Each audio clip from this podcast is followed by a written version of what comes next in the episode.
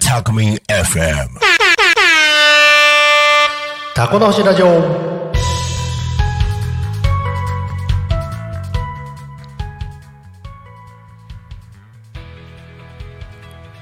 時刻は1時を迎えましたパーソナリティはおなじみタコの星キャンプ場の新井ですこの番組ではタコの星の、えーまつわる、えー近況とか、えー周りの地域の情報とか、えーそういったところの、え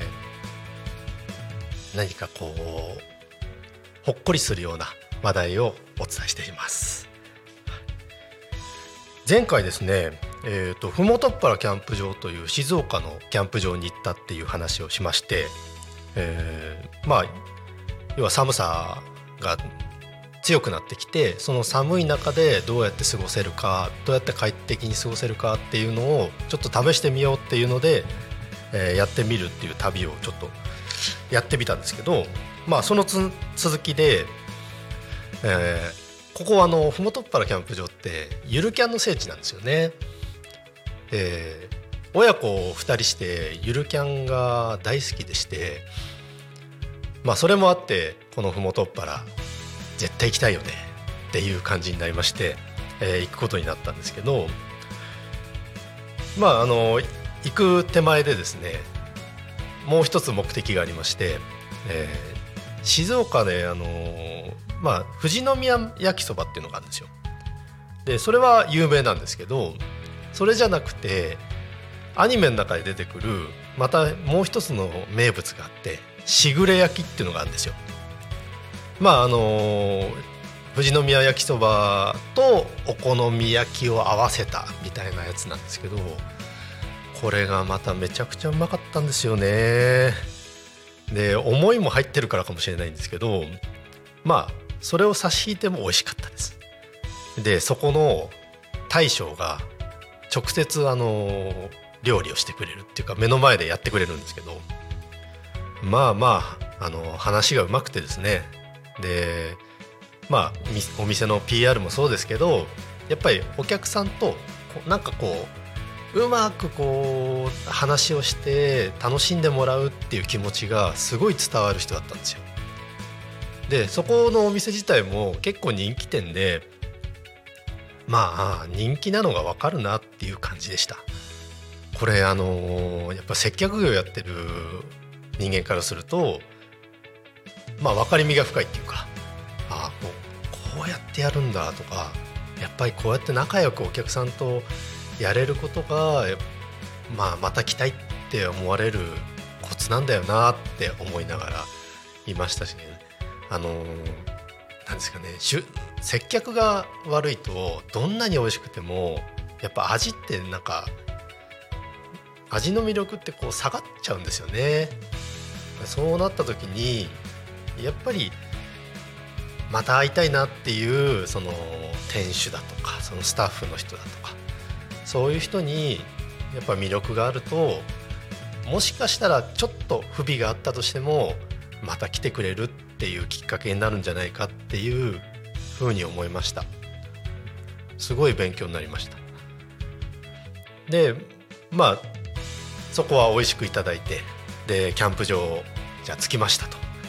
でキャンプ場すごい広くて。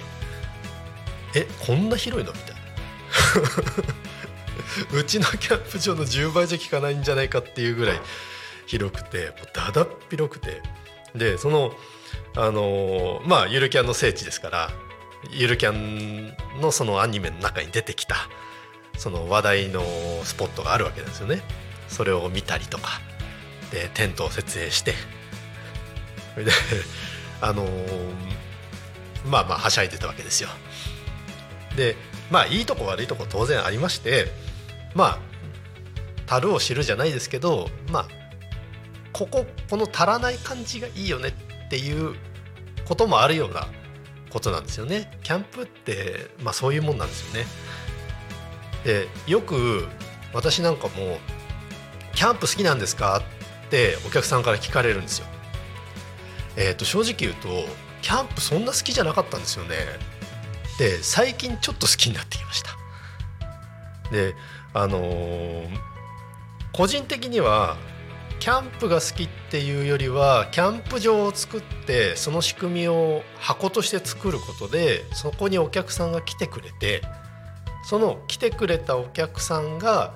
なんか楽しいよねってワイワイしてる感じ。要は心がなんか揺れるみたいな。あもうなんか帰りたくないとか言ってくれてるお客さんとかもうまた行きますから絶対来ますねって頑張ってくださいねって言ってくれるお客さんとかそうやって心が揺れてるお客さんを見るとグッときますね。でそういう仕組みを作るのが大好きなんですよ。で本業がまあ事業再生っていうこともありましてあのそうやって再生事業に関わってたりすると本来魅力的なものだったものがあのなんだろう全然伝わんないっていうものが事業としてあったりとかするんですよね。だからそういうのがあったんで今回のキャンプ場も森を再生してでそれをキャンプ場に魅力的な形に舵を切ってキャンプ場にしてるんですよね。だからそういう意味では最近あのリピーターさんとかもかなり増えてきましてあの何回も「また来たよ」って言ってくれて「あまた焚き火しに来たんですか」みたいなそういう会話をしてるとすんごい嬉しくなっちゃいます。まあ商売としても当然あの食べていかなきゃいけないんで利益はいるんですけどでも結局はそういう満足度ってスタッフにもあるんですよ。お客さんだけじゃなくてスタッフも実際はそうやってなんか来てもらったことで受け取れるものがあったりとかなんか感謝してもらいたいわけじゃないんですよ。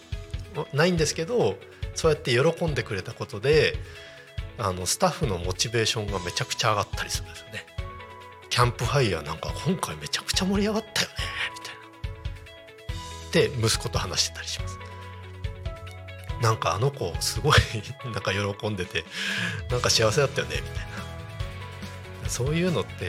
やっぱりかけがえのないものだしこれから先ももっと続けていきたいなっていうふうに思いますね。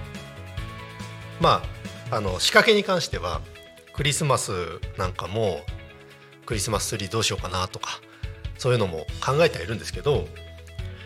どうしようかな。悩んでんですよね。クリスマスクリスマスツリーってむちゃくちゃ金かかるんですよ。の割には あのー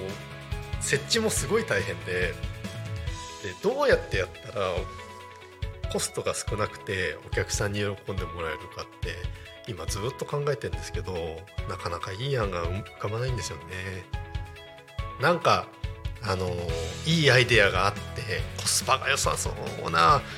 お客さんが喜んでくれる仕組みあったら教えていただけると嬉しいです。インスタやってますんでまああのインスタの中であのメッセージしていただいても構わないですしまあ皆さんと一緒に作り上げていくキャンプ場であればいいなと思ってます。まあその後の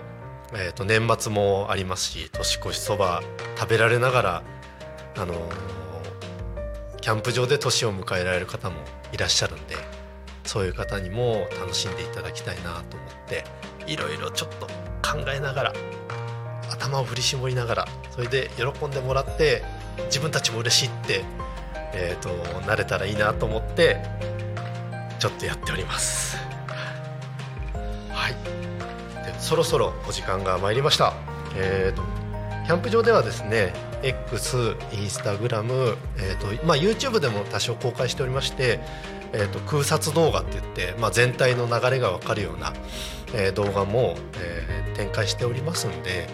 まあ、そういったものも見ていただければなと思いますしインスタグラムなんかだとかなり写真の更新頻度高くてですね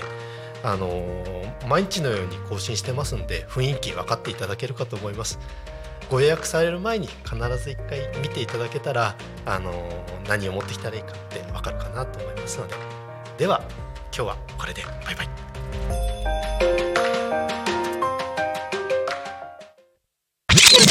Talk Me FM.